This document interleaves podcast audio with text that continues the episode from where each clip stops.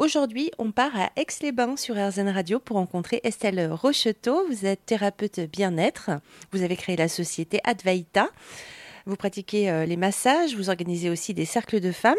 Alors comment c'est arrivé cette envie euh, d'aider les autres, de prendre soin des autres? Bah, en fait, euh, je pense que le contact et euh, l'accompagnement fait un petit peu partie de moi. Et ça depuis toujours je pense. Enfin, depuis petite euh, au début je voulais travailler en tant que puricultrice donc euh, travailler avec les bébés et dans le dans le soin.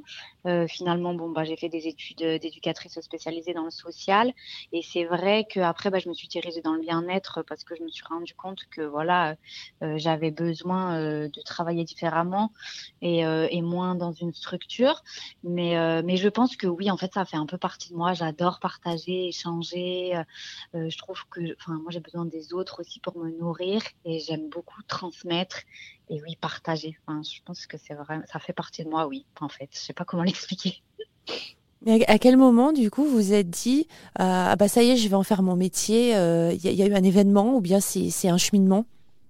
Oui, il y a eu quand même un... Alors, je pense que c'est un processus et euh, que ça s'est pas fait comme ça du jour au lendemain, mais il y a eu un moment où j'ai eu un déclic, bah, justement quand j'étais en... je travaillais en tant qu'éduc et à un moment donné, euh, j'arrivais plus, j'étais en burn-out en fait du social, je me disais c'est trop c'est des institutions qui sont trop maltraitantes et du coup, euh, j'ai eu besoin euh, de partir voyager, je suis partie voyager et donc j'ai découvert en Inde l'ayurveda, les massages que je m'attendais pas du tout à, à découvrir d'ailleurs.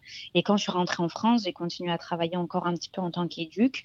Et je me suis dit, non, mais c'est pas possible, j'arrive plus euh, à travailler euh, comme ça avec, euh, avec ce public-là.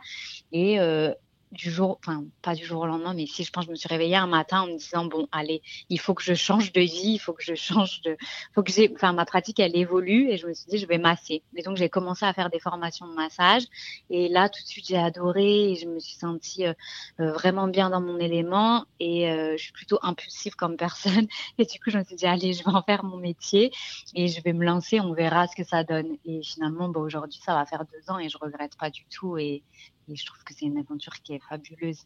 Il y, y, a vraiment euh, quelque chose qui se passe en Inde. Ça, on dit que c'est un pays euh, à part et ça peut réveiller des choses aussi?